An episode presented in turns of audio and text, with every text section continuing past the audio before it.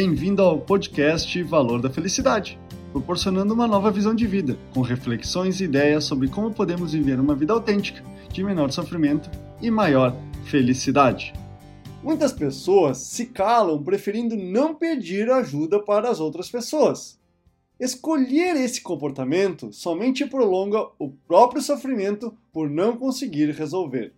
Essa ideia é o tema do podcast dessa semana. Não tenha medo de pedir ajuda. Esse estresse acontece não pelo problema em si, mas pela incapacidade da pessoa diante do problema.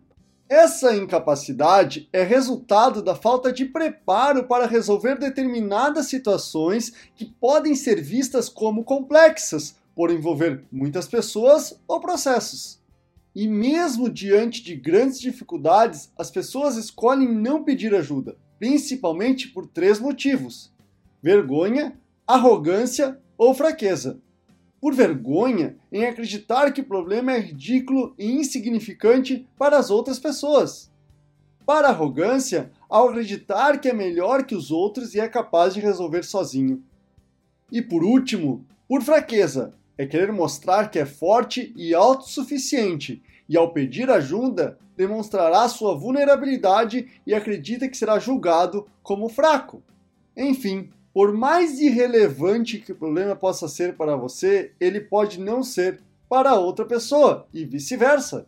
Deste modo, não tenha medo de compartilhar suas dificuldades e pedir ajuda para as outras pessoas.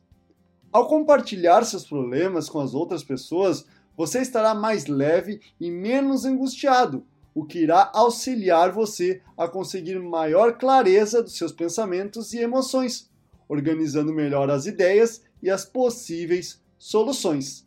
Esteja sempre aberto em ajudar ou ser ajudado, uma vez que a solução do problema pode estar a poucos metros com o seu colega de trabalho ou a uma ligação para sua mãe.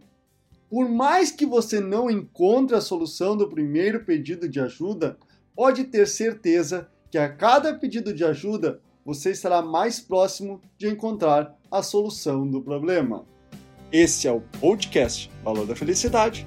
Achando útil esse material para o amigo, colega ou familiar, compartilhem nas redes sociais para que mais pessoas conheçam esse trabalho da Valor da Felicidade. Agradeço a sua audiência e até o próximo!